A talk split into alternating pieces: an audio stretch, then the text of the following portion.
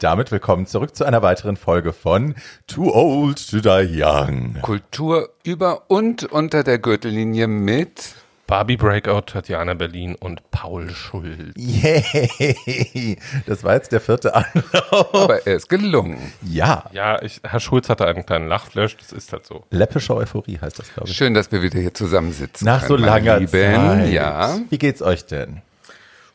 Du, soweit, so gut. Letztes Mal, als wir hier saßen, waren 38 Grad, glaube ich, oder wenigstens war ein sehr warmer Tag. Ja.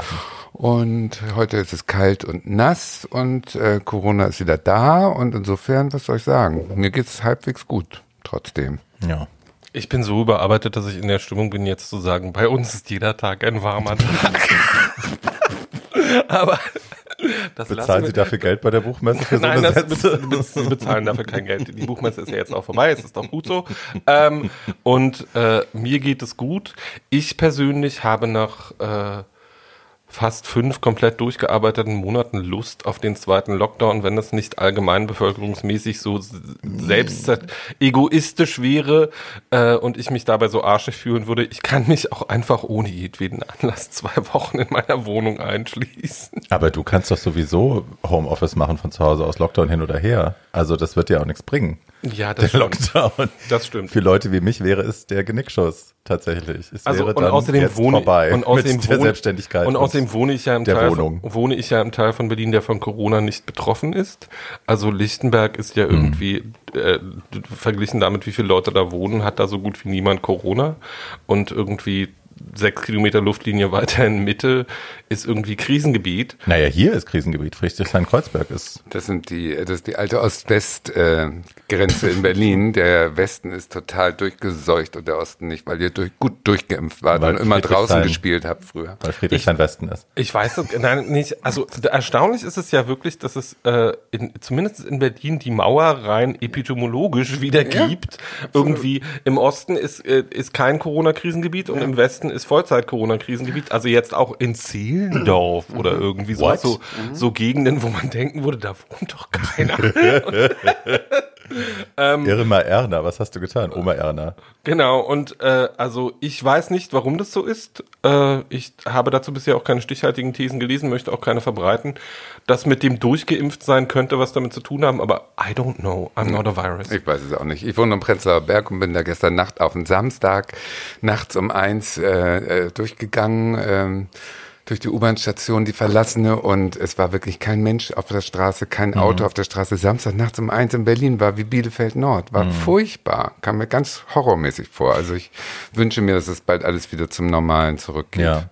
Ich war ja tatsächlich auch sehr geneigt, die, die Feierwütigen dafür verantwortlich machen zu wollen, dass äh, die Zahlen wieder steigen. Aber ich äh, habe dann auch nochmal drüber nachgedacht und habe dann auch nochmal verschiedene Sachen gelesen. Die waren gar nicht dran schuld. Also nicht hauptsächlich. Wer war denn jetzt schuld? Also Großveranstaltungen, Hochzeiten und so. Die Heten sind schuld. Also Heterosexuelle, damit hätten wir das mal wieder festgestellt, weil Homosexuelle heiraten nach wie vor im kleinen Kreis, weil das ist ja auch irgendwie peinlich. Ähm, Heute steht in den Zeitungen überall von einer Hochzeit, die verhindert wurde in New York mit 10.000 Teilnehmern. Aber What? niemand schreibt, was ist denn das für eine Familie, die da heiratet mit 10.000 Teilnehmern? Ist das so eine Moon-Sekten-Hochzeit, wo hunderte von Paaren heiraten? Das steht 10.000 nirgends. Teilnehmer? 10.000 Teilnehmer haben sie äh, hochgenommen. Die Hochzeit haben sie dann verboten, die Polizei. Was ist das denn? Was ist das denn für eine Hochzeit? Was für ein Venue auch? Was war denn das für ein Medium, in dem das stand? Überall von Spiegel bis FAZ steht heute in allen Zeitungen. Wer wollte denn da heiraten? Irgendeine Scheiß? das steht da das war doch gerade nicht. die Frage, die ich gestellt habe. Mann, die hört wieder nicht zu, die Olle. Aber gut, also auf jeden Fall geht's, ähm, wenn es uns individuell gut geht, haben wir Glück gehabt bisher. Hoffentlich bleibt es so und ansonsten ist es nervig. Ich will auch mal wieder in Urlaub fahren und darf nicht mal nach Schleswig-Holstein zu meinen Eltern. Also es ist schon alles schwierig. Ja. Warum ha- haben deine Eltern ein Beherbergungsverbot gegen dich ausgesprochen? Gegen Berlin äh, allgemein Risikogebiet Schleswig-Holstein Ja. lässt keinen rein und äh, irgendwie ist die Panik groß und mein Papa ist 88 geworden und für den ist es dann doch auch äh, nachvollziehbar, dass er Risiken sieht, wo vielleicht gar keine sind und und und. Nervig. Naja, voll. Furchtbar. Vorsicht ist auch besser als Nachsicht in dem Ja, Fall. ne? aber Also, halt no mich, mich stört trotzdem. Ja, klar. Ich will es weghaben. Ich auch, obwohl ich es immer lustig finde, getestet zu werden, weil ich nicht würgen muss, wenn die mir diese Stäbchen da reinstecken. Und, Und gucken die jetzt Ärzte gehen wir ganz zum nächsten irritiert. Thema. Ich finde, also irgendwie bei Corona-Tests ist in Ermangelung eines Würgereizes ist schon praktisch. Kann Ja. man mal so festhalten. Und, es, Und aus Rache haut er euch das denn in die Nase extra tief rein. Also ich bitte euch, das ist ja nun auch keine Also Entschuldigung. ich bin bisher nur ein einziges Mal auf Corona getestet worden und dieser Test war negativ. Das ist aber auch schon zwei Monate her oder irgendwie sowas. Äh, und dadurch, dass ich die letzten fünf Monate eigentlich meine Wohnung nicht verlassen habe, äh, ist auch kein Anlass dafür, mich auf Corona zu testen, weil ich begegne außer euch beiden Schraken sowieso niemanden. Du, ich bin froh, dass wir unsere Kultur haben als, ähm, wie soll ich sagen, als, als Ausgleich dafür, dass wir nicht in der Realität groß ausgehen können, können wir wenigstens im Film reisen und Ja. im Kopf und in der Fantasie. Und heutiges Thema ist ja nun auch, ich meine, wer träumt nicht davon, von den ganzen Geschichten, die wir heute zum Besten geben? so ein schönes Insofern Thema passt auch. es doch wirklich wie Faust aufs Auge in so eine Corona-Zeit, diesen Podcast jetzt anzuhören Ja. und unseren Stimmen zu lauschen und sich davon tragen zu lassen in die Welt der bösen Frauen. das böse Wort gesagt. Die Welt der Bösewichterinnen in Film, Serie, Fernsehen, was auch immer, vielleicht sogar Buch, was wir finden, wer uns am meisten geprägt hat im wirklichen Leben und im Na, ich hatte neulich eine, ich hatte eine, bei Instagram hatte ich ein Meme gefunden und da stand einfach nur der Text, Gay culture is loving the female villain because you're obsessed with bad bitches who dismantle the patriarchy.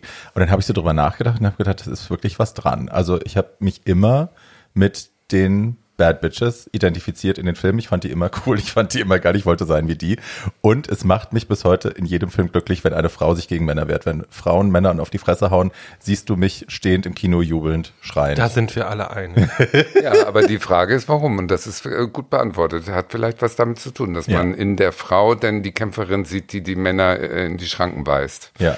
Und äh, da wir ja wie Frauen Minderheit sind, fühlen wir das besonders nach. I think so. Ja. Ja, ich glaube, das ist der Punkt an der Sache. Irgendwie die Freude an der bösen Frau hat was damit zu tun. Es ist das kleine böse Mädchen in uns allen, äh, das sich Platz verschaffen will und sich immer freut, wenn es eine Anleitung dafür bekommt, wie man sich Platz verschaffen kann und sei es eine fiktive. Ähm, wer möchte dann damit anfangen, äh, seine erste böse Frau zu servieren und zu sagen, Genau, darum geht es nämlich in der heutigen Folge. Eigentlich, Barbie hat es schon gesagt, das sind neun Anleitungen, wie man das Patriarchat kaputt macht. Wer will anfangen? Soll ich anfangen? Willst du Fang anfangen? du an, Barbie. Okay. Ähm, tatsächlich ist die erste, die mir eingefallen ist, sofort. Also es ist Glenn Close in ganz vielen Rollen, aber mein, meine liebste von denen äh, ist die Marquise de Montoya aus äh, Gefährliche Liebschaften. Ich finde, also es ist bis heute, kriege ich intellektuelle, sinnliche Orgasmen, sowohl diese als auch jene, wenn ich diesen Film gucke. Ich habe ihn heute nochmal geschaut zur Auffrischung. Ähm, sie spielt es einfach geil, aber es ist auch so geil geschrieben, es ist so smart und es ist so, ja. Marquise, also der Film spielt 17 irgendwas ähm, irgendwo in Frankreich und äh, die Marquise de Montoya ist eben eine einflussreiche Marquise, was auch immer das ist, irgendeine Dame Eine von Gräfin. eine Gräfin, so. Sowas wie Vicky Leandros. Nur ohne dieses Geplärre. Obwohl die ist ja Baronin.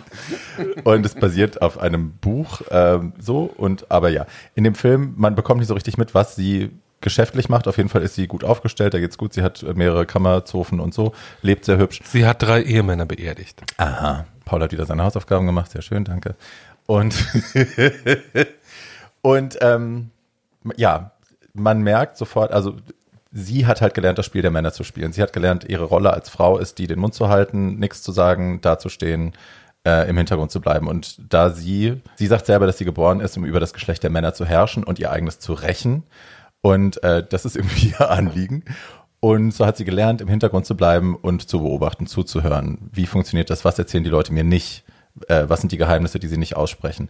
Und all das sammelt sie, das archiviert sie und benutzt es, um ihre um für ihren Vorteil zu sorgen. Sie erpresst die Leute, sie hat überhaupt keine Skrupel, sie hat auf jeden Fall soziopathische Züge, muss man sagen. Ähm, sie ist grausam, das ist, sagt sie auch, ihr Lieblingswort ist Grausamkeit. Äh, sie ist grausam zum Spaß und lässt die anderen Leute wie Marionetten äh, gegeneinander antreten und fällt Köpfe, ohne mit der Wimper zu zucken. Und dabei schaut man ihr zu und irgendwie ist es trotzdem, man empfindet Sympathie für diese Frau bis zum Schluss.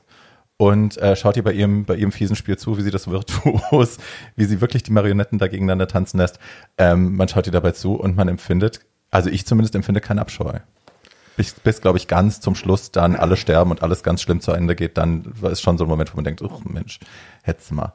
Aber eigentlich große Sympathie. Sympathie weiß ich nicht, Bewunderung ist, glaube ich, das Wort, was ich hm. benutzen würde, weil man darf nicht vergessen, dieses dieses ganze Stück von äh, Tom Stoppard. Ähm, der Film ist von Stephen Frears und es geht um eine Frau, die über einen, nämlich um die Markise, die über einen Mann, der von John Malkovich gespielt wird und auch ein Bösewicht ist, so viel erotische Macht hat, dass sie ihn nur dadurch, dass sie ihm verspricht, dass sie mit ihm schlafen wird, wenn er bestimmte Dinge tut, die unfassbar grausam und unfassbar gewalttätig sind, ähm, dazu bringt, genau diese Dinge zu tun und das, woran sie letzten Endes scheitert mit ihren Plänen, ist, dass dieser Mann sich verliebt und zwar in eine Frau, die nicht sie ist. Ja, aber also ich weiß nicht, wie das im Stück ist. Im Film auf jeden Fall ist es angedeutet, dass sie ja schon mal zusammen waren und dass da ein gebrochenes Herz liegt und das auf Seiten des Mannes wohlgemerkt. Hm, das ist im Film so nicht. Also im Film ist sie auch, also sie kann nicht verknusen, dass er sich verliebt. Das ist für sie ein großer Affront in dem Moment, als, als rauskommt, dass er bei Michelle Pfeiffer in dem Fall äh, wirklich angedockt hat und äh, seine Prinzipien in Frage stellt und so und plötzlich Herzschmerz empfindet. Ähm, ja, da ist für sie der Krieg eröffnet. Da ist Hunting Season is open und das wird für mich auch nicht so richtig klar. Ist das verletzte Eitelkeit oder will sie, hat sie ihn, liebt sie ihn tatsächlich, will sie ihn zurück? Als Schauspielerin Glenn Close in dieser Rolle zu sehen, ist äh, für mich auch ein absolutes super Highlight. Nicht umsonst Oscar also nominiert Sensationell. Ja. Und äh, äh, ich kann es nur äh, be beneidet, äh, neidisch bewundern. Aber dass ich den Charakter jetzt toll finde in dem Sinne oder, oder irgendwie bewundernswert oder so, das finde ich eben auch nicht, weil dafür ist sie mir zu krass und zu brutal. Also ich finde immer, dass ich liebe diese bösen Frauen, wenn so ein Schuss Camp mit im Spiel mhm. ist. Und wenn es aber nicht ist, und dieser Film ist nicht Camp, mhm. ne, gar nicht, dann finde ich es immer so ein bisschen beklemmt und ein bisschen zu, zu realistisch, zu, mhm. zu brutal für mich sozusagen. Also ich mag auch diese äh, Tarantino-Filme zum Teil nicht, wenn es so um Mord und Totschlag geht, um Mord und Totschlag ja. willen und so. Also das ist mir zu, zu, zu nah an der Wirklichkeit höchstwahrscheinlich. Ich brauche dann immer noch so ein Quäntchen Ironie. Der Film hat ein Camp-Element, glaube ich. Das ist Uma Thurman, weil die die goldene Himbeere bekommen hat für die Scheißdarstellung. Die, ich habe es heute geguckt, ja. und es erinnerte mich echt nochmal an. Erinnert ihr euch an Sophia Coppola in der Parte 3? Das war so ungefähr das Niveau von. Die Arme. really, really bad. Aber Keanu Reeves war auch nicht gut. Ja. Ja, Keanu Reeves versucht die ganze Zeit einen naiven Musiker zu spielen und es gelingt ihm so überhaupt nicht, den Unschuldigen rauszukehren, weil du die ganze Zeit denkst, kannst du mal aufhören, das alles zu, so, das ist ja furchtbar, du Furchtbar, du kannst ihm beim Spielen zugucken, also siehst er, und jetzt mach ich den Kopf so, ne, als er da John Malkovich umarmt, gibt's diese eine Szene, wo den Kopf erst so, oh, und dann umarmt den so und du denkst dir so, meine Güte, Maus. Geh doch nochmal zur Schule. Also müssen wir den Film alle nochmal gucken. Naja, also der, der Film muss natürlich schon deswegen geguckt werden, weil er auch voller One-Liner ist, die man äh, unbedingt gehört haben muss. Zum Beispiel gibt es über Keanu Reeves von der Marquise den fantastischen Satz. Er ist einer dieser merkwürdigen Menschen, die wegen der Musik in die, die Oper, Oper gehen. okay, der ist leider gut. Von wie, bist du soweit? Sonst? Ja, ja, ja. Von wem kommt wohl das Zitat? The champagne is burned. Oh, Alexa ist. Fast. Aber ah nein, Dominique de Dominique, Dominique de Aber das right. führt, ist genau die Überleitung, die ich brauchte. um mein, wie soll ich sagen, mein Mainstream verseuchtes kleines Homo-Herz äh, äh schlug das erste Mal außerrhythmisch 1900, ich weiß nicht, 81, 82 als ähm, der Denver Clan in Deutschland in die zweite Staffel ging, wohlgemerkt. Die erste war noch so Dallas für Arme. Und dann erschien auf der Bildfläche äh, der Rollenname, oh Gott, Alexis Morel Carrington Colby Dexter Rowland glaube ich. Na, damals ja noch nicht. Nein, insgesamt, denn über die sieben, acht, neun Staffeln, die es denn lief.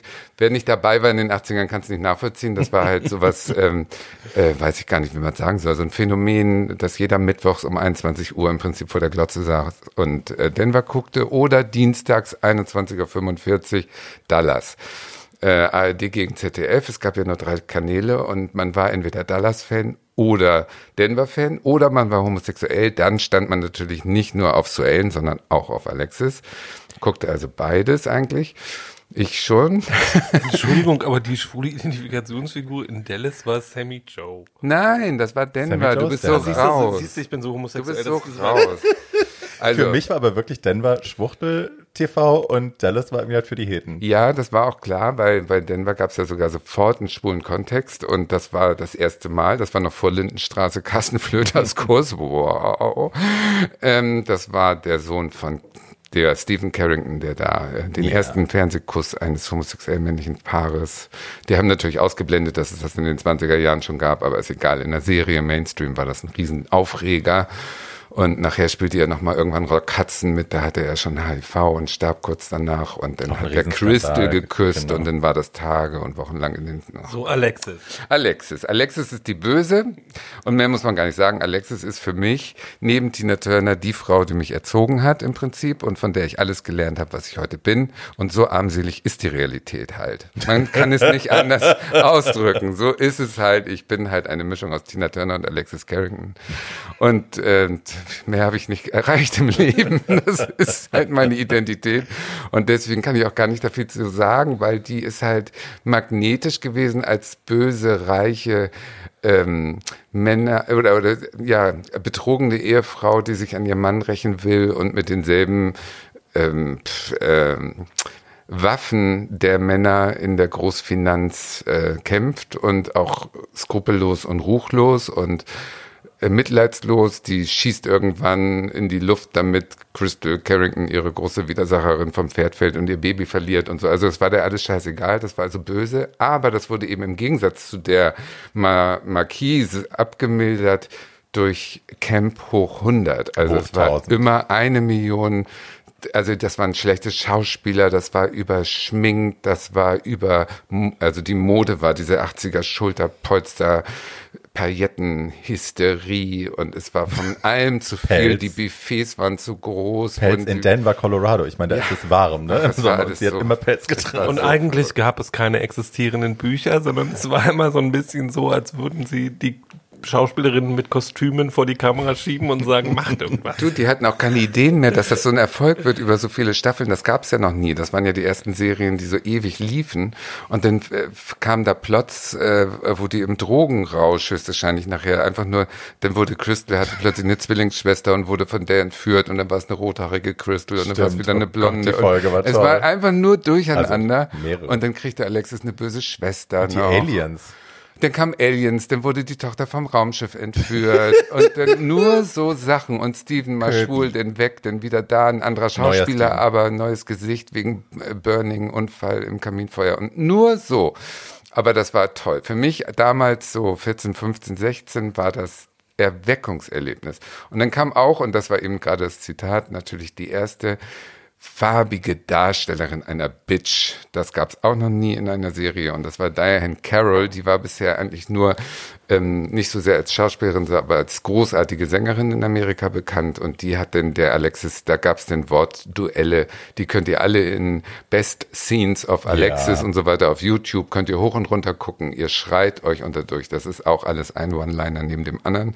Und ich kann sie alle auswendig. Und wenn ich nicht mehr weiter weiß, habe ich immer so zehn in petto, die ich dann so raushau. Und damit habe ich mein gesamtes Tatjana-Leben im Prinzip improvisiert. Ich werde nie die Szene vergessen, als Alexis endlich geschafft hat, Blake das Haus wieder abzujagen Ja. und wie sie dann da oben auf dieser Balustrade steht und er kommt unten mit Crystal rein und dann schmeißt sie so die Pelze runter und die Juwelen und sagt, nimm deinen Plunder, nimm deine blonde Schlampe und verlass mein Haus. Das ist der, der Satz, der alles zusammenfasst, ist genau das. Ich liebe das ist es. die beste aller aller aller Szenen.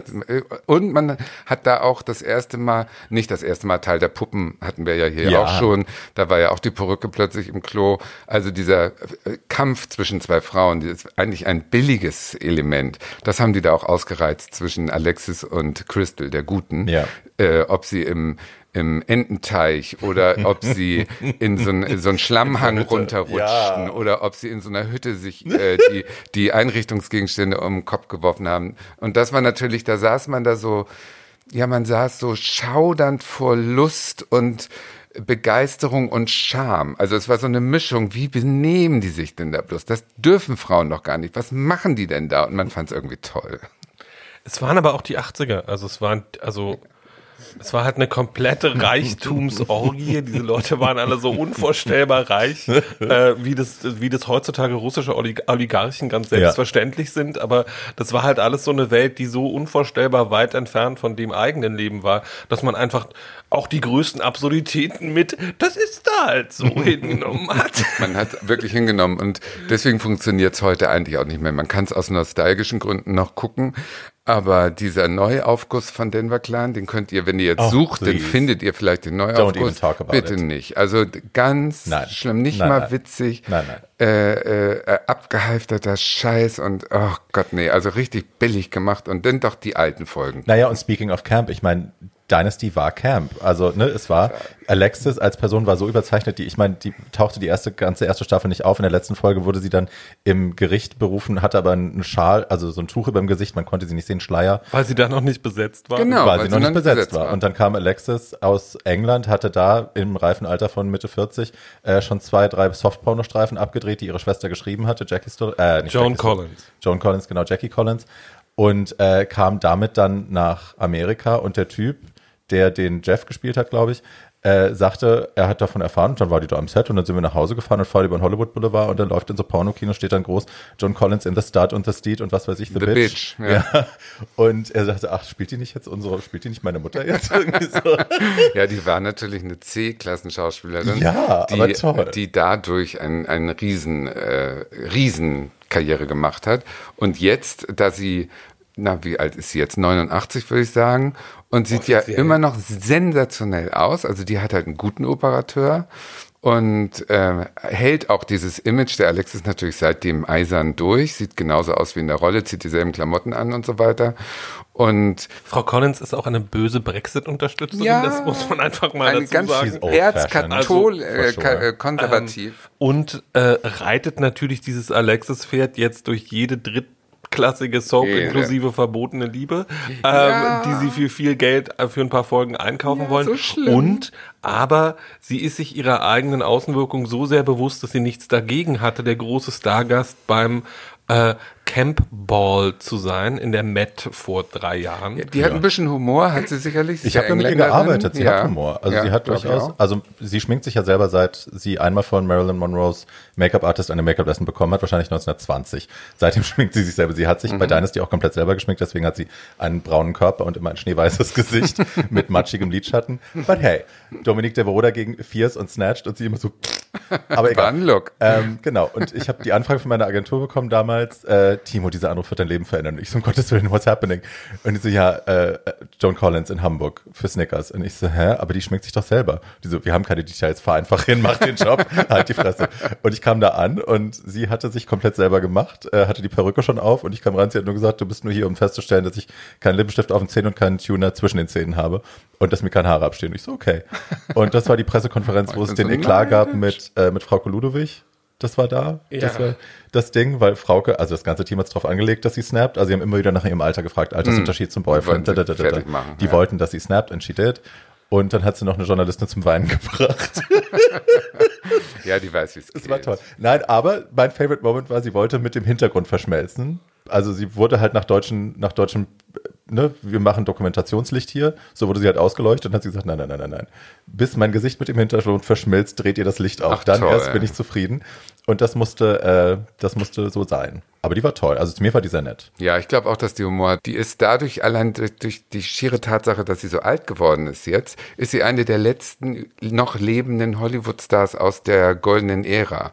Und die hat ja da so B-Filme, Tal der Pharaonen und sowas hat sie ja gespielt. Das war das, ne, das war das Dollste mit Jill Brunner. An, die anderen Filme nicht. Und seitdem nun die anderen alle tot sind, kommen aber nur Geschichten von ihr, dass sie so erzählt, naja, und als Marilyn Monroe mich beiseite nahm und mich über die Männer warnte und über die Besetzungscouch, 100 Prozent nie passiert. Oder als sie dann sagte, dann sagte sie, naja, und dann war ja Liz Taylor, kriegte ja den Luft, Luftröhrenschnitt und dann sollte ich Cleopatra spielen. Wer hätte gedacht, dass sie das überlebt? Ich und war schon voll gesagt, in der Rolle. Ich soll's machen, weil ich die schönere und talentiertere so. bin. Also die lügt sich diese Vergangenheit so zurecht und das zementiert sie in diesen endlosen Talkshow-Auftritten und das finde ich eben auch super, dass die eben total ihr Ding fährt und in ihrer Welt lebt seit dieser Alexis, weil vorher war wirklich nichts außer Softpornos. Ja. Und die Schwester war. Da wäre es äh, auch vorbei gewesen. Ja, da war es total vorbei. Die war in dem Alter, wo sie nur noch ab, Abfall einmal. Also das ja. war so, ne? Und da hat sie Glück gehabt. Also die Serie, ein Role Model für die Ewigkeit. Haben wir jetzt zu lange über Alexis gesprochen? Nein, ich kann noch eine halbe Stunde weiterreden. ja, sie hat das, sie hat das verdient. Sie hat es verdient. Ähm, und wir kommen jetzt auch zu jemandem völlig anderem als Alexis, nämlich einer Frau, äh, die eigentlich ihr, in ihrem großen Star-Making-Turn äh, dadurch berühmt geworden ist, dass sie immer nur ein Outfit anhatte, nämlich Trainingsanzüge. Oh, ähm, und also meine, meine, gro meine große Heldin, jemandem, der, der, der, der oh. zutiefst böse ist ähm, und meinem Herzen, aber sobald äh, nach der ersten Szene irgendwie schon anheim, ich war schon verfallen, ich bin ihr schwer verfallen, zu Silvester in Glee. I'm gonna ähm, create an environment that's so toxic that you want to kill yourself. und zu Silvester in Glee ist die Sportlehrerin ähm, an einer amerikanischen Highschool. Äh, in, äh, äh, in Glee geht es ja eigentlich darum, dass Außenseiter-Kids einen Gesangsclub gründen und sich dann gegenseitig wohlfühlen. Ja. Ähm, und äh, Sue Sylvester ist der Antagonist in der Antagonist in der äh, und versucht die ganze Zeit, äh, weil sie die Cheerleader leitet, also für die für die amerikanische äh, Durchschnittsbevölkerung steht und äh, dabei auch sehr erfolgreich ist, versucht die ganze Zeit diesen Glee Club zu äh, unterminieren und ist dabei unfassbar politisch unkorrekt und ist halt homophob, rassistisch, äh, frauenfeindlich. Ähm, und An equal opportunity offender. She hates everybody. Genau. Also ähm, ähm, es gibt auch diese schöne Szene, wo irgendjemand sie fragt, ich habe diese Serie leider nur auf Englisch gesehen, deswegen kann ich die Zitate leider nur auf Englisch bringen. Do you hate me? No, darling, I just hate everybody. Ja. Ähm, und ähm, also äh, wer mal, also man kann äh, The Best of Alexis eingeben, man kann auch The Best of Sue Sylvester eingeben und erntet dabei wirklich äh, One-Liner für die Ewigkeit. Perlen. One-Liner für die Ewigkeit. Und ich meine, ähm, Jane Lynch ist eine, eine sterne Lesbe, aber auch eine humorvolle, ne? Also Jane Lynch ist äh, meiner Meinung nach the hardest working woman in Show Business. Really? Ähm, Jane Lynch hat 230 IMDb Credits. What? und äh, ist wirklich war, bevor sie Sue Sylvester war und damit zur Welt rumgekommen ist, die Königin der Nebenrollen. So Udo Kier. Äh, gen, gen, äh, na nicht Udo Kier, sondern auf einem etwas äh, also, seichteren Level. Na nicht auf einem seichteren Level, sondern auf einem niveauvollen, aber Indie-Level. Aber mehrere Folgen anstatt immer nur den einen Auftritt als Weirdo. Ähm, so. Also die hat in ganz, ganz vielen amerikanischen Independent-Filmen, äh, zum Beispiel A Mighty Wind, äh, den ich sehr liebe, ähm, ganz viele fantastische Nebenrollen gespielt. Ähm, war auch bevor sie, also als sie Sue Sylvester, als sie in Glee gecastet wurde vor zehn Jahren ähm, und äh, Ryan Murphy sie berühmt gemacht hat, ging sie straff auf die 50 zu. Ja. Also da war sie schon, die war jemand, die war ein bekanntes Gesicht, aber die war eine von denen, wo du immer gesagt hättest, ah ja, die, wie heißt die nochmal? Äh, und äh, jetzt ist sie ein Weltstar ähm, und äh, hat sich auch ähm, also nochmal, die war nie in the closet, aber die hat sich halt, als sie dann bekannt geworden ist, mhm. sehr schnell nochmal sehr breit geoutet und gesagt, das ist so und das ist wichtig und ist seitdem auch äh, nach wie vor gut im Geschäft. Jetzt aktuell äh, kann man sie gerade in The Marvelous Mrs. Maisel ähm, in drei Staffeln in einer Nebenrolle bewundern, äh, wo sie genau das Gegenteil von dem spielt, was sie in Glee spielt. Aber das ist auch egal, weil eigentlich geht es um Sue Sylvester. Ähm, und zu Silvester ist der Albtraum der Sportlehrerin, äh, den wir alle hatten. Also genau die Sportlehrerin, von der man immer dachte, hm, hm, hm. ähm, und äh, sie ist diejenige, ähm, die aber im Laufe von immer schlechter geschrieben werdenden sieben Staffeln Glee, ähm, das muss man einfach sagen, also die ersten beiden Staffeln hatten noch sowas ähnliches wie, äh, wie einigermaßen gute Drehbücher, aber, aber ab Staffel drei äh, hat Herr Murphy, glaube ich, gesagt, das läuft hier, wir müssen hier keine Autoren mehr beschäftigen. wir müssen uns nur noch irgendwie von Song zu Song hangeln und dann ist das auch gut. Ähm, Singt einfach mehr. Und ähm, naja, es gibt ja so absurde Folgen, wo es irgendwie, wo mehr gesungen wird. Also es gibt eine Folge, in der Gwyneth Paltrow mitspielt, äh, Mehrere, wo ich, äh, ich wo ich es, äh, es gibt mehrere Rollen, sie hat so eine Dauerneben- oder Dauergastrolle, aber es gibt eine Folge, wo ich es mitgestoppt habe, wo es genau sieben Minuten absurdeste Dialoge gibt und ansonsten wird getanzt und gesungen und das Ganze macht so viel Sinn wie überhaupt nichts. Also es ist, es ist eine komplett abstruse Story, die nur dazu da ist, ähm, äh, sich von einem Lied zum nächsten. Aber äh, wer eine große Ikone, eine große Ikone spielen sehen will, äh, googelt bitte einfach Sue Sylvester und Vogue, wo nämlich, Oh, äh, wo nämlich äh, Jane Lynch das Vogue-Video von Madonna nachstellt und das ist große Camp und ironische Kunst ähm, und man kann das gucken und also ich glaube, wer verstehen will, was Glee ist, gibt sich einfach die erste Staffel äh, und kann danach eigentlich aufhören. Ja, also Glee ist, also ma- damals hat man es geschaut, weil wir hatten ja nichts. So, ne? Also es war klar, war irgendwie queerer Content und es ist irgendwie ein bisschen Benetton-Campaign und so. Jeder ist dabei und wir singen und so, es ist irgendwie hübsch. Aber dann ist es halt auch schnell sehr viel, zu viel. Also auch Lia, wie auch immer sie heißt, Michelle. Genau. Äh, also der Charakter in der Sendung ging mir auf den Sack. Da wusste ich noch gar nicht, dass die alte Sophie es war. Aber äh, die konnte ich einfach auch irgendwann nicht mehr ertragen. Also man kann das, man kann einfach, wenn man Best of Sue Sylvester irgendwo ins Internet eingibt, dann landet man sehr schnell auf den besten Stellen. Das Interessante an der Figur ist, alle diese One-Liner, die diese fantastische Figur so fantastisch vorträgt, weil sie eine fantastische, von einer fantastischen Schauspielerin geschrieben, äh, gespielt wird, sind von einem einzigen schwulen Mann gespielt, äh, geschrieben worden. Von der- Jackie Beat. äh, nein, äh, der nur da, der nur dafür, der nur, da, nur dafür angeheuert worden ist, eben jene One-Liner zu schreiben und der beim Paley Fest mal den fand auf die Frage How do you write Sue Sylvester die fantastische Antwort gegeben hat Oh well, I drink a lot. Aber das überhaupt zu können, so One-Liner zu schreiben, finde ich schon, ist ein super Talent. Also das kann ich nämlich gerade nicht. Also One-Liner finde ich echt schwieriger als zehn Seiten. Ja, aber es geht ja nicht nur um One-Liner, sondern es geht auch einfach um, sie macht, sie, sie macht ja wirklich vor nichts halt, sondern äh, sie steht vor diesem Glee Club und beleidigt innerhalb von zwei Minuten Asiaten, Latinos, Rollstuhlfahrer, Schwule. Sie äh, hasst eigentlich alle, die weniger privilegiert sind. So. Also alles, was schwächer äh, ausstrahlt oder irgendwie unter ihr steht, wird halt getreten. Ja, aber, Aber sowas zu schreiben, das kann man, wenn man, wenn man gut drauf ist, kann man Ja. das. Aber ich meine jetzt genauso diese Sachen, die it. so in einem Satz alles so zusammenfassen Mhm. und auf den Punkt bringen, das fällt mir schwer. Das ist so wie Überschriften schreiben für die Bildzeitung, Mhm. könnte ich auch nicht. Ja, das erste, was sie in der Serie sagt, fasst die Figur sehr schön zusammen. Das ist nämlich beim Cheerleader Training und da sagt sie den schönen Satz: You think this is hard? Try waterboarding. That's hard. Okay, ist eine böse, ich verstehe es, ich, Ich guck's will- mal. will kurz noch zu Jane Lynch sagen, äh, sie hat ja, bevor sie Glee gemacht hat, hat sie ja viel für die Coen-Brüder gemacht und es ist, äh, also Burn After Reading kann man gucken, muss man nicht, aber mein absolutes Favorite ist äh, Best in Show. Ich weiß nicht, ob ihr Best in Show gesehen habt, auch ein queeres Highlight und mit einer fantastischen, wie heißt die Dicke? Äh, ah, Es geht um, es geht um Hunde Hundeshows. Es geht um Hundeshows. ja, warte mal, ich muss die Dicke googeln, die, mit der ich immer verglichen werde. Wie heißt sie denn? Die Stiflers Wein. Mom. Stiflers Mom. Ach so, äh, äh, Dingens. Ähm, Genau, Ähm, Ach, Die Dinge. die. Ich kenne die doch, ich kenne die alle. Nein, von der ist, von der, äh, also, äh, wenn, äh, während Barbie sie googelt, äh, während wir, äh, Jennifer Coolidge. Jennifer Coolidge. Und in Best in Show ist Jennifer Coolidge eigentlich so ein Trophy-Wife, so ein relativ dämliches Trophy-Wife. Und äh, sie und Jane Lynch haben, kriegen dann irgendwie eine lesbische Beziehung irgendwie so hinter, hinter der Geschichte. Und die haben ja viele ihrer, Dialoge auch improvisiert bei diesen Filmen immer. Und die Szenen mit den beiden sind einfach wirklich Gold wert. Ich, pack's, ich pack's in die Show Notes. Es ist zum Heulen gut. Also, wenn wir gerade bei Jennifer Coolidge sind, nur kleine Side Note, dauert auch, dauert auch maximal zehn Sekunden. Jennifer Coolidge hat einen meiner absoluten Lieblingsfilme gedreht, in dem Antonio Sabato, Jr. Camp-Filme, muss man dazu sagen. Antonio, langsam, langsam brauchen, Antonio Ah, Sabato Jr. einen Schwulen spielt und Sonja Braga seine Mutter.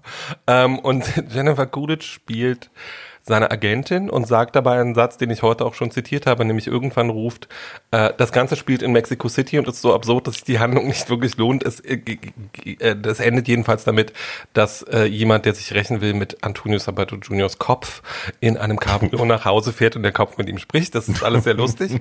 ähm, und also ein ernstzunehmender Film. Ein ernstzunehmender. Der Film heißt Testosteron ähm, und ist ein Meisterwerk meiner Meinung nach, ein Campus-Meisterwerk. Und Frau Kudic sagt in diesem Film den schönen Satz, als sie jemand anruft und sagt, I'm coming home. Well, honey, that's nice. I'm gonna shave my pussy.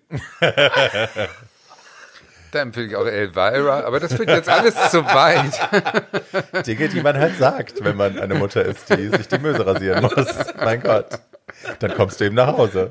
I'm busy. Haben wir denn noch böse, böse Frauen auf Lager? Ja, ich habe noch zwei. Jetzt ist die Frage, ähm, also Hau die, raus. ja, also meine nächste ist auch wieder eine Glenn Close. Hi. ich habe noch eine andere, I promise. Äh, auch wieder Glenn Close, diesmal allerdings als Patty Hughes in Damages. Ähm, ich kannte die Serie nicht, die lief damals auf keinem großen Sender in den USA, das war so ein Spartendings. Also ich glaube, sie haben groß angefangen und wurden dann sukzessive kleiner, bis sie dann eingestellt wurden und dann von einem Kaufkanal gekauft wurden und dann haben sie nochmal zwei Staffeln nachgeschoben, die waren dann aber kläglich. Aber die ersten beiden Staffeln Damages haben mir damals Entschuldigung, die haben mich so gefickt. Seriously, sie als diese Staranwältin, als Patty Hughes, das war unfassbar für mich, sowas auch als Serie zu sehen, also dass sie es schafft, diese Intensität und auch, dass die Schreiber es geschafft haben, die Intensität und die Klugheit und die Detailgetreue und also diesen Charakter so vielschichtig zu machen und so smart zu erzählen, ähm, in der Serie war für mich neu. Und ja, sie spielt eine Staranwältin, das spielt in der modernen, im modernen New York, meine ich. Ähm, und sie ist halt so die, die Frau, die große böse Männer, große böse weiße Männer zu Fall bringt, öffentlich und sie wahnsinnig demütigt öffentlich und denen wahnsinnig viel Geld abluchst. Ähm, wer da altruistische Motive vermutet, würde allerdings falsch liegen. Also sie ist wie auch die Markise, ähm, sie hat sie soziopathische Züge, sie ist böse auch zum Spaß. Ähm, die Markise hat ja diesen einen Satz gesagt äh, in Gefährliche Liebschaften. Ähm, sie sagt, ihr Leben sei runterzubrechen auf ein wunderbar einfaches Prinzip, siege oder stirb. Und das hat Patty Hughes ganz genauso. Ähm, sie ist skrupellos, also sie nimmt überhaupt, sie hat überhaupt keine Hemmung, ähm, Leute aufs Kreuz zu legen, zu intrigieren, zu manipulieren. Ähm, sie versucht auch ihre, ihre, eine ihrer, also die andere weibliche Hauptrolle, Nebenrolle, man weiß es Hauptrolle. nicht. Hauptrolle. Ähm, Rose, wie heißt die Rose? Byrne. Byrne. Ähm, die versucht sie auch umbringen zu lassen und so. Also sie ist ständig auch damit beschäftigt, Leu- andere Leute auszuboten, um eben zu siegen, weil zu verlieren ist eben keine Option, sie muss gewinnen. Ähm, und ich will nicht sagen, dass sie eine Sympathieträgerin ist, because she's not. Und man identifiziert sich auch nicht wirklich mit ihr. Aber die Art, wie diese Frau geschrieben ist und wie sie es spielt, wie Glenn Close das spielt, again, an intellectual boner. Man sitzt da und ich bin jede, bei jeder Folge war ich nur so, oh mein Gott, oh mein Gott, das kann nicht besser werden. Und dann wird es noch besser und dann wird sie noch krasser. Es ist ein, ich glaube, es ist die gleiche Art von Bewunderung, mit der man in so ein schwarzes Loch starren würde oder so. Also es ist in seiner zerstörerischen Wucht wunderschön, aber will ich ihr Sohn sein? Nein, den lässt sie zum Beispiel irgendwann mal von so einem SWAT-Team entführen, weil er sie, weil er die falsche Frage gestellt hat oder so. Sie staged so eine Entführung, dann wird er in so ein Camp eingesperrt und so. Also alle Menschen um sie herum leiden auch, alle verlieren immer nur, aber it's gorgeous. Also ich glaube, das große Geheimnis an Damages ist, dass Frau Close, aber auch die Figur da was machen, was man so vorher noch nicht gesehen hatte, nämlich, ähm, dass man eine Frauenfigur sitzt, die in jeder Situation Herrin der Lage ist ähm, und immer die Macht hat und in jedem Raum die stärkste Figur ist, die da gerade rumläuft. Ähm, und de- der dafür jedes Mittel recht ist, um genau das zu erreichen. Und das kann man jetzt böse finden.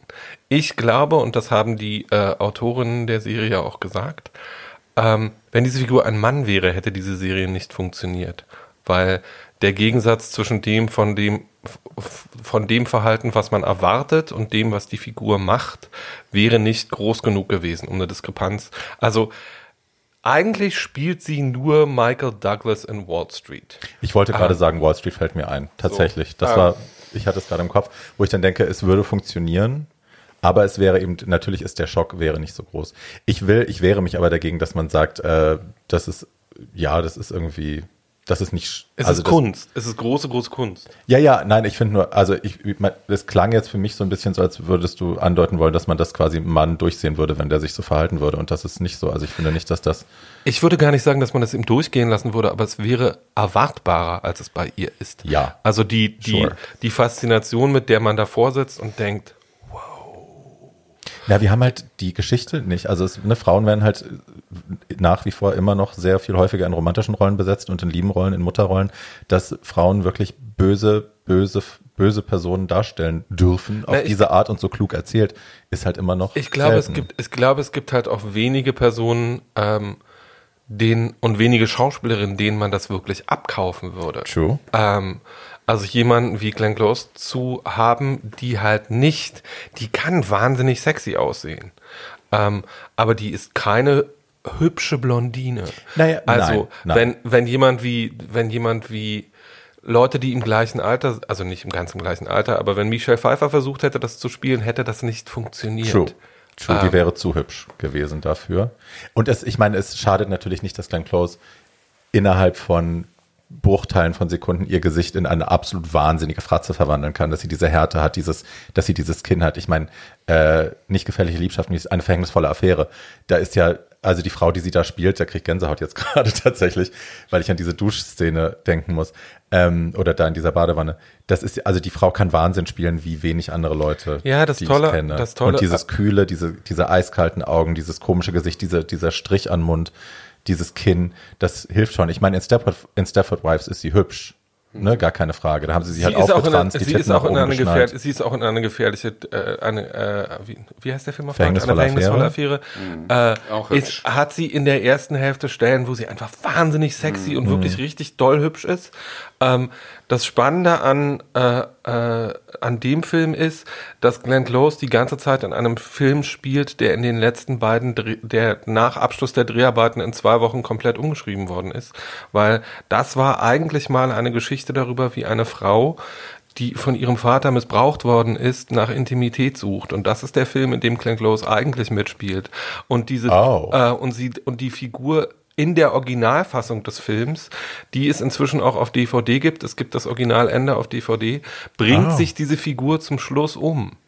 Also, äh, weil sie es nicht schafft, über äh, den Kindesmissbrauch, den sie erfahren hat, rum, rüberzukommen. Und das ist die Figur, die Glenn Close eigentlich spielt. Und dann haben sie diesen Film getestet. Äh, das Publikum hat gesagt, well, that's a downer.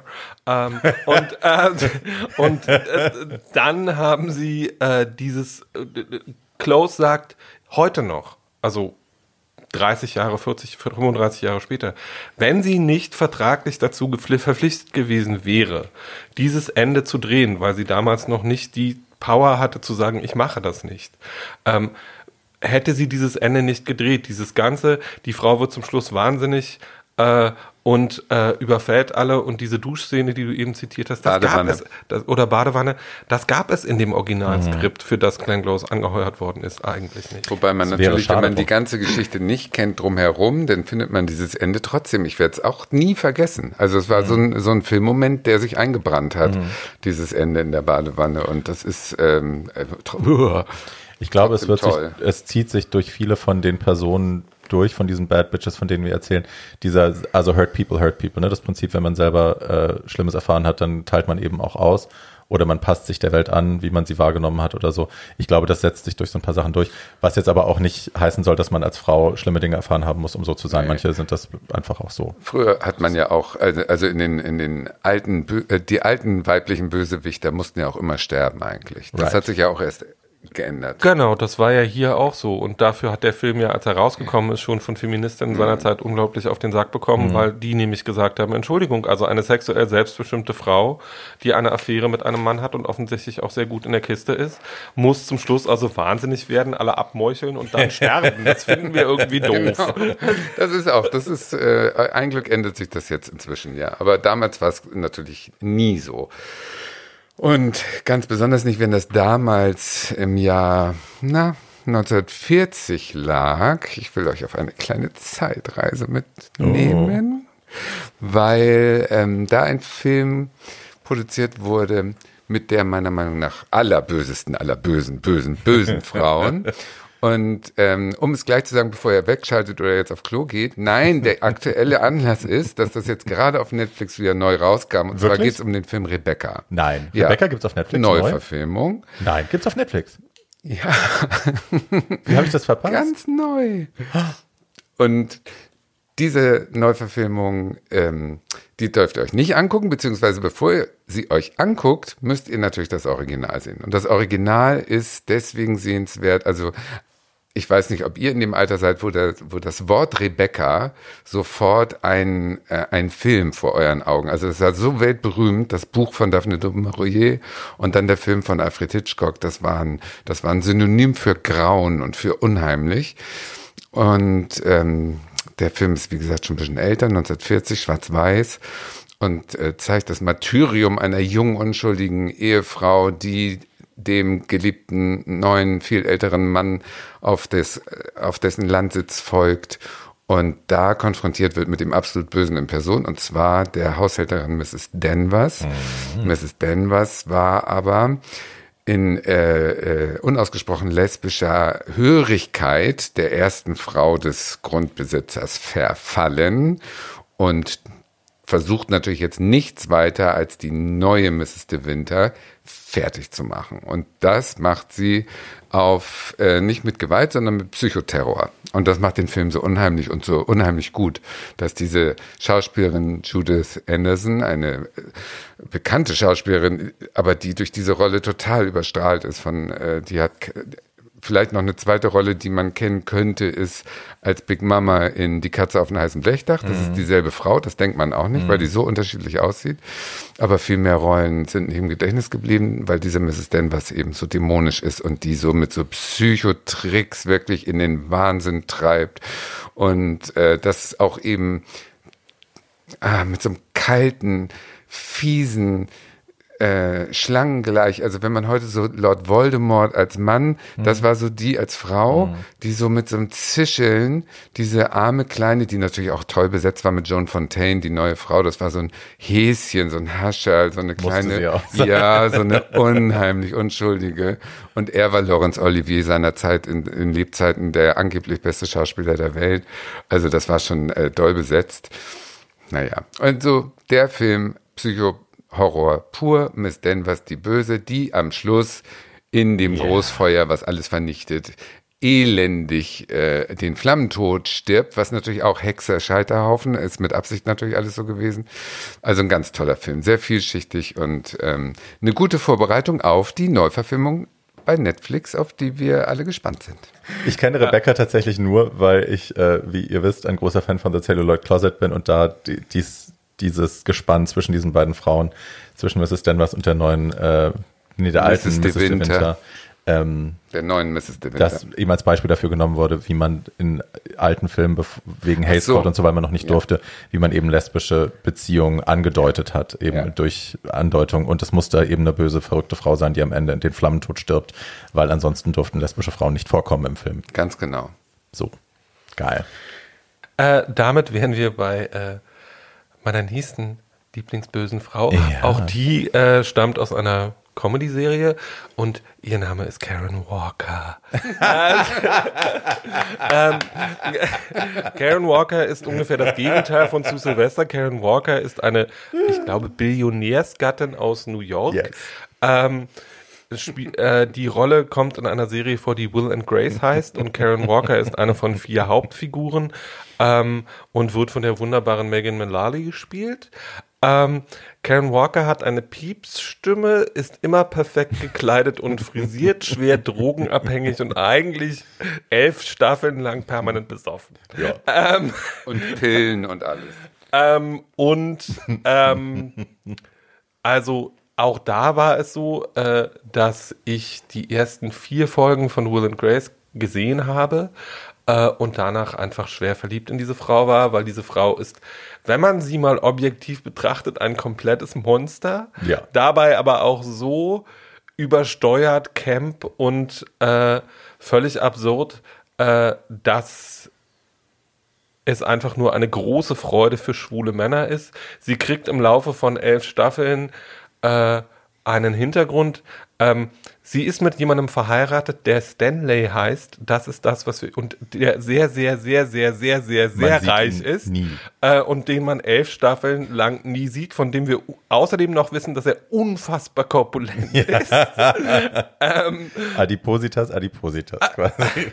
Und ähm, von dem es, solange er noch lebte, immer hieß, dass ihn irgendwann Marlon Brando in einem Gastauftritt spielen Oh, sollte. oh, oh. Weil in Will and Grace, und das ist eine andere äh, Information für die Leute, die die Serie nicht kennen, haben in äh, den 90er Jahren alle, Alle. großen Hollywood-Stars, also Madonna, Julia Roberts, Brad Cher, Pitt, Cher, Britney. äh, Britney. Äh, wir reden also nicht über irgendwen, Alle sondern großen Hollywood-Stars, Madonna, äh, ja, mein Gott. äh, also alle großen Namen der amerikanischen Popkultur. So. Ähm, und äh, eigentlich sind alle vier, Demi Moore. Demi, eigentlich sind alle vier Figuren in dieser Serie schwer gestört.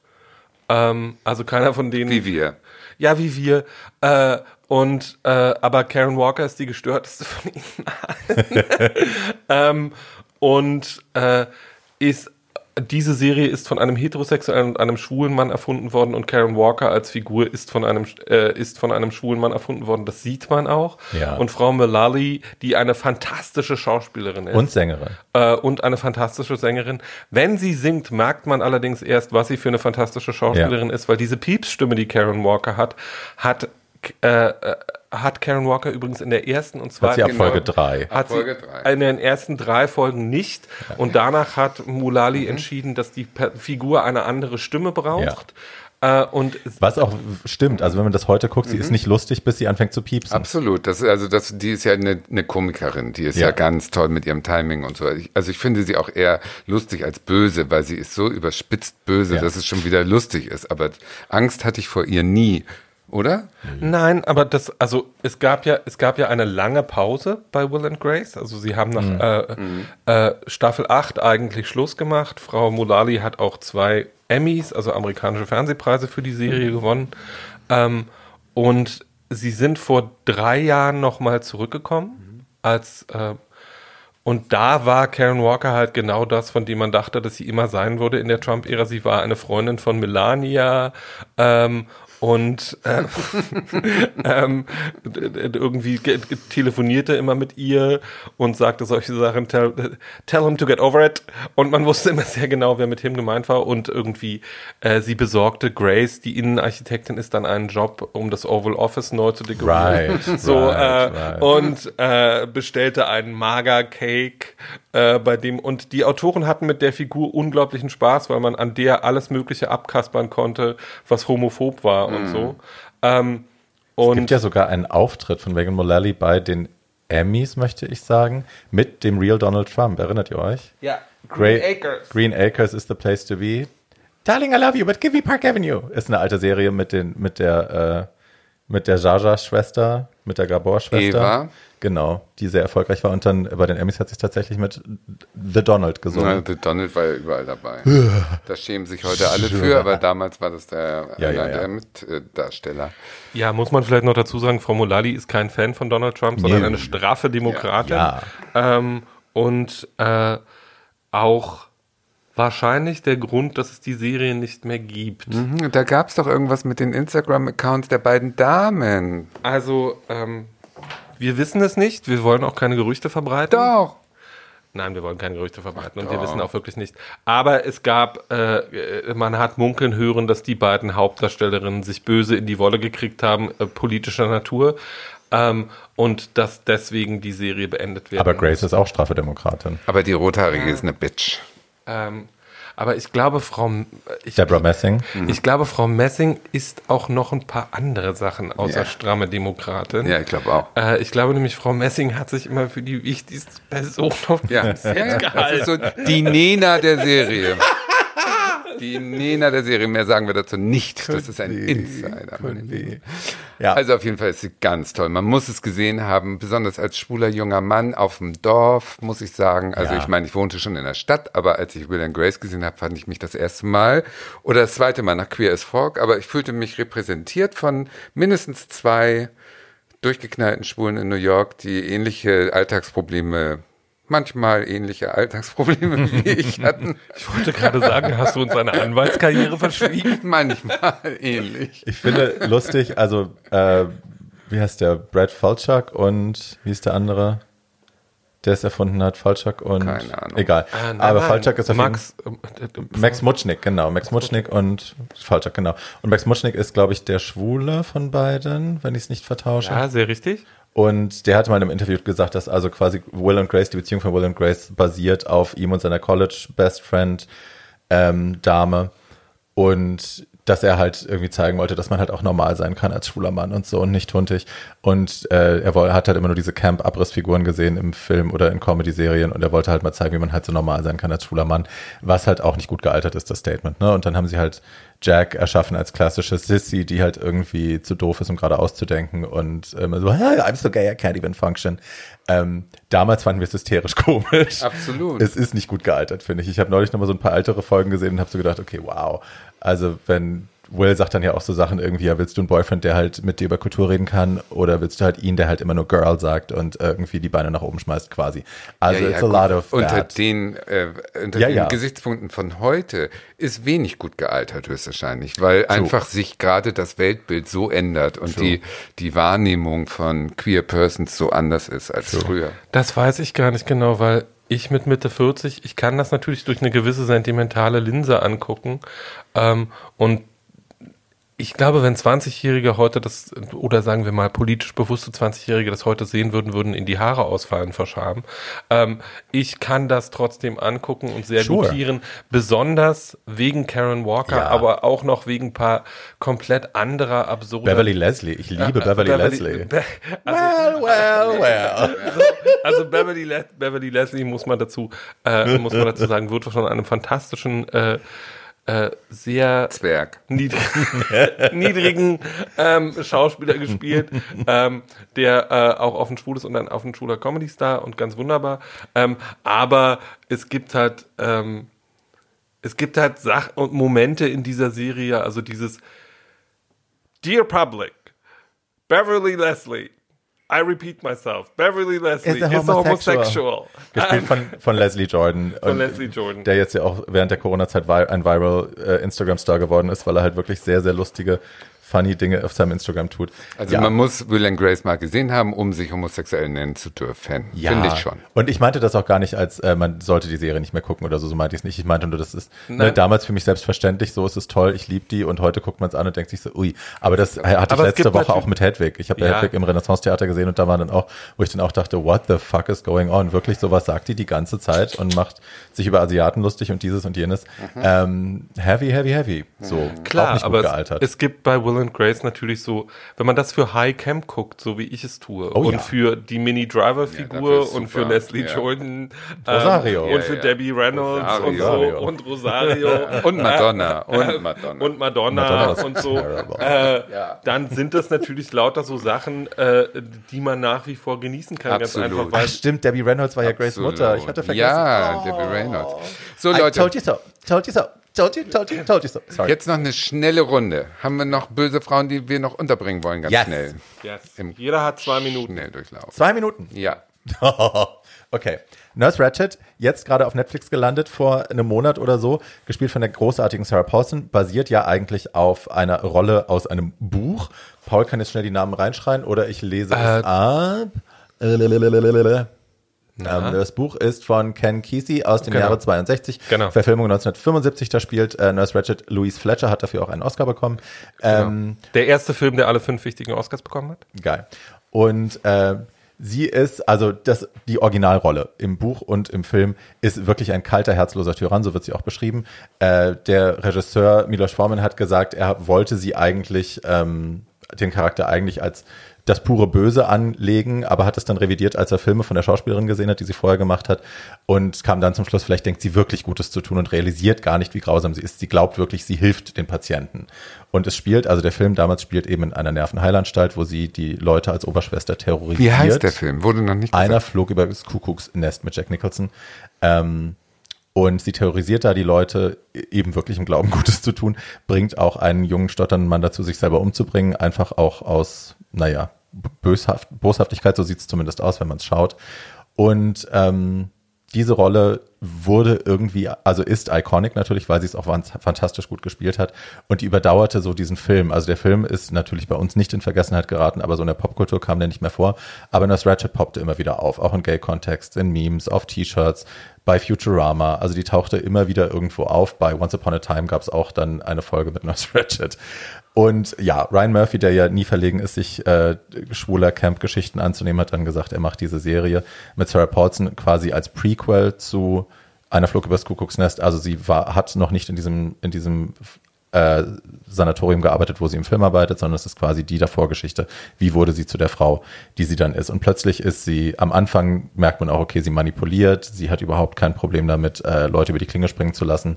Ähm, und je weiter man in diese Serie eintaucht, ich will gar nicht zu viel verraten, umso mehr erfährt man, äh, again, hurt people, hurt people, dass sie schlimme Dinge erfahren hat, dass sie äh, schlimm missbraucht worden ist und dass sie eigentlich aus guter Absicht versucht, äh, diesen Job zu kriegen, den sie dann macht und ähm, tatsächlich irgendwie auch helfen will. Und sie ist eine lesbische Heldin irgendwie in diesem ganzen Ding und man kann sich relaten zu ihr. Also wenn man erstmal dahinter geschaut hat, warum sie tut, was sie tut, ähm, ich habe große, große Sympathie dann auch für sie empfunden. In manchen Szenen, nicht in allen. Aber die Sache mit der Peach zum Beispiel am Anfang, come on, that's iconic. ja, also äh, irgendwie d'accord, d'accord, d'accord. Äh, dass ich sage noch freundlich dazu, die Serie ist außerdem ein stilistisches Meisterwerk, ja. weil sie Interior, ein äh, Film noir in Farbe ist. Ähm, also äh, und die Musik ist wie die von Psycho und die Bilder sehen alle so aus, als wären sie aus einem 30er Jahre Hollywood-Film geklaubt und irgendjemand hätte sie einkoloriert. Also das Interior ist wirklich sensationell, aber auch diese Drohnenfahrten von oben über diese, genau. über diese Montauk, also ja. Irrsinnig äh, schön. Also wer, wer das gucken will, es gibt diese, diese Analysen inzwischen im Netz alle.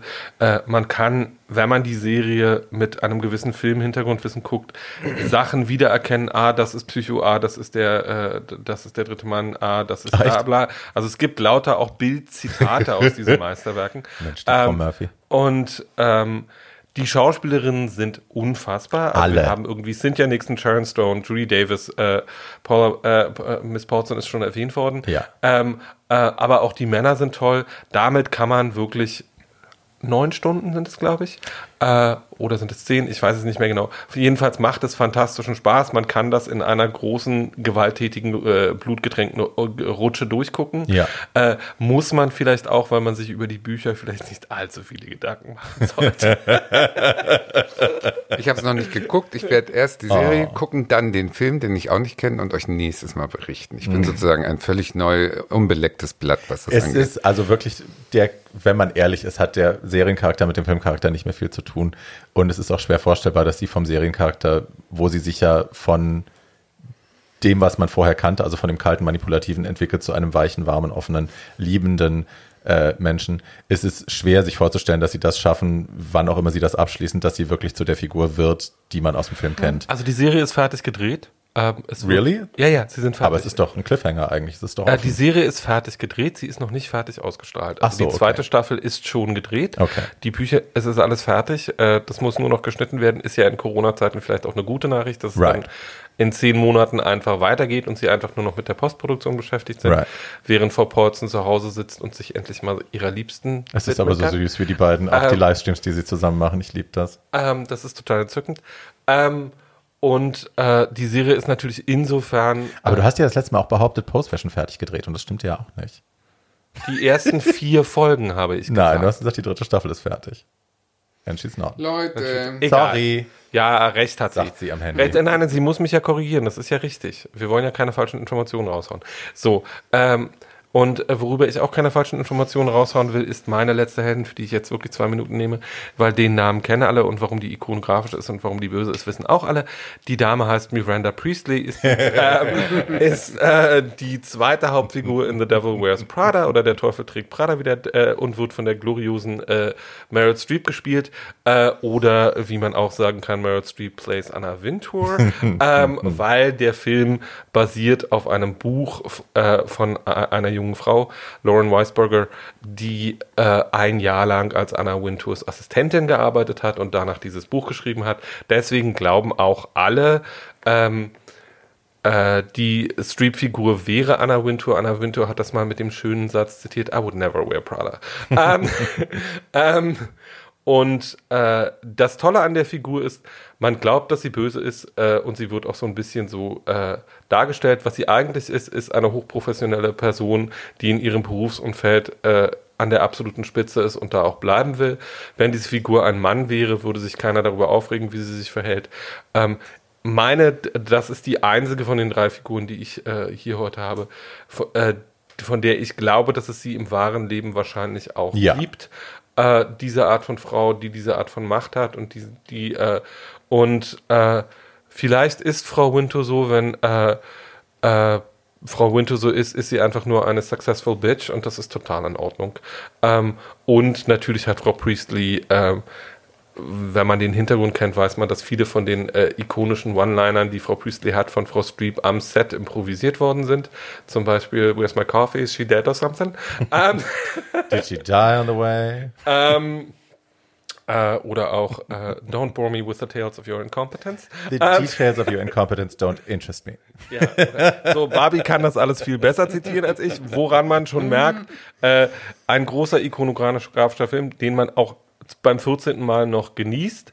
Äh, und die eigentlich böse Figur in diesem Film ist übrigens der Freund von Anne Hathaway, äh, der sie daran hindern will, äh, eine genauso fantastische Karriere hinzulegen wie Miranda Priestley. Das nur mal nebenbei. Aber der ist süß. Den gucke ich gern. Der ist hübsch, der Schauspieler. Ja, Schatz, du kannst auch nicht 30 Jahre auf demselben Gesicht sitzen. Das wird irgendwann langweilig.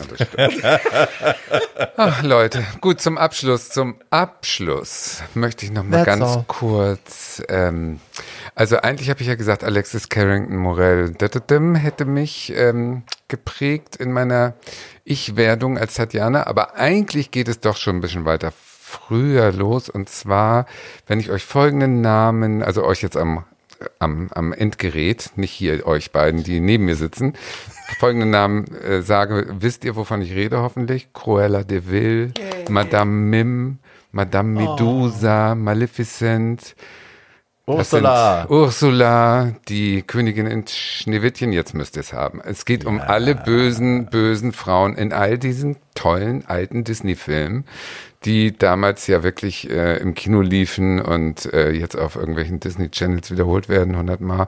Das war vor diesen ganzen computeranimierten Geschichten. Das waren diese eher Filme, die noch so gemalt waren und so. Das waren so diese alten Disney-Schinken. Und da war immer ein Waisenkind, was irgendwie Pech hatte und irgendwie zum Schluss dann die Heldin wurde oder der Held. Und es war immer eine böse weibliche Hauptperson. Es war immer irgendeine Hexe, irgendwas Böses war da immer, was versucht hat, das kleine Waisenkind fertig zu machen. Und das waren wirklich böse. Die waren böse. Für Kinder waren das die bösesten. Also ich weiß noch, Bernhard und Bianca, die Mäusepolizei muss so, da war ich vielleicht zehn oder so, als ich den im, im Kino gesehen habe. Und diese, diese Hauptdarstellerin da, die Madame Medusa mit ihren beiden Krokodilen, die hat mich in Albträumen richtig. So da habe ich Albträume. ne? Ja, genau, Bernhard Ja, Bianca. das Das, war die hat, da habe ich richtig Albträume gehabt und die äh, Cruella de Vil war dann schon so über so hysterisch, dass man das nicht so ernst nehmen konnte, aber es waren alles böse Frauen und tolle, also für junge ähm, homosexuell werdende Kinder oder schon seine Kinder gibt es nichts Schöneres, um auf diese Welt vorbereitet zu werden, als diese Disney-Filme mit diesen bösen Weibern. True. Ja, es gibt von mir ein, ein Kinderfoto, wo ich diese Cruella de Vil Pose in diesem Cape mit einer großen Wolldecke nachstelle. Und ich zeige das heute noch meiner Mutter, da bin ich vier Jahre alt und sage immer, wie konntest du das eigentlich nicht You wissen? should have known. Und die böseste Frau von allen war nachher natürlich Scar bei König der Löwen, weil das ist ja auch eine Scar Transe, oder? Aber ich finde, die haben alle was. Transe, Also auch. Isma von, äh, von Ja, Königreich ein Lama mit diesen, Vorsicht, mit diesen, äh, mit diesen Lashes und so, mit diesen vogeligen Lashes, die hatten ja alle immer so ein Drag-Ding. Ja, haben sie. Und ich liebe ja an Ursula, ich habe das an anderer Stelle sicher schon hundertmal erzählt, dass sie ja eigentlich, Ursula sollte ja eigentlich so eine Alexis Figur werden. Ne? Die sollte Cheekbones haben, John Collins, die sollte Schulterpolster-Taille, High Cheekbones, Aristocratic. Und dann gab es einen einzigen Entwurf, den sie an Divine angelehnt haben, an der Drag Queen Divine. Und äh, hier unser Freund, der schwule Disney-Kompositeur, kam rein und hat gesagt, die. und dann war Divine eben plötzlich die dicke Frau Ja. Ursula. Hat's Toll. Ganz toll, ganz toll Ja. gemalt, ganz toll gemalt. Also glaubwürdig böse und zum Schluss hat immer das Gute gewonnen. Also das sind so Filme, die gehen ans Herz. Das Aber es sagt auch jeder. Schrift, also jeder Schreiber, der für solche Filme schreibt, sagt immer, es ist so, it's so much more fun to write a villain. Die haben so viel mehr Spaß für die Bösen zu schreiben, auch die Songs für die Bösen zu schreiben, weil die einfach vielschichtiger sind und smarter sind. Das ist nicht dieses naive, blauäugige, oh. Jeder Schauspieler will die böse Rolle spielen. Yeah. Immer. Ja, um mal einen alten Spruch abzuwandeln. Äh, gute Mädchen kommen in den Himmel, böse Ja. Mädchen kommen ins Kino. Genau. Und wir kommen nächste Woche wieder, meine Lieben. Und zwar Übernächste Woche. Übernächste Woche kommen wir schon wieder. Gott, was geben wir euch auf den Weg in Corona-Zeiten? Nehmt die Zeit, nutzt sie, um diese Filmperlen, von denen wir erzählt haben, alle nachzugucken zu Hause. Lest die tollen Show-Notes, die unter unseren ganzen Beiträgen im Internet könnt ihr noch andere Folgen wieder anklicken. Das ist ja für die Ewigkeit Ja. produziert, was wir hier machen. Und insofern habt ihr alle viel zu tun. Ja, ich ende mal mit einem alten Zitat, von dem mir Tatjana gleich noch sagen wird, von wem es ist. When I'm good, I'm good, but when I'm bad, I'm better. Das ist übrigens von dem tollen neuen Dokumentarfilm Dirty Blonde über Mae West, die jetzt auch wieder ganz modern wird. Das ist ein neuer Dokumentarfilm. Wo gibt's den zu sehen? Sagen uns das noch? Keine Ahnung. Gibt's bisher nur auf illegalen Okay. Wege. Ich suche, vielleicht packe ich es in die Shownotes, wenn ich was finde. Ansonsten, that's all. Ihr könnt uns wie immer schreiben, wenn ihr Meinungen, Wünsche oder Vorschläge habt. Und zwar, Barbie sagt an welche Adresse? Und zwar könnt ihr uns schreiben an too old to die young podcast at gmail.com und die two ist jeweils die Ziffer, Ziffer 2. Geil.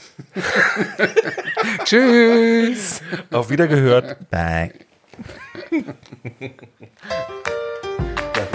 Ach, das war schön.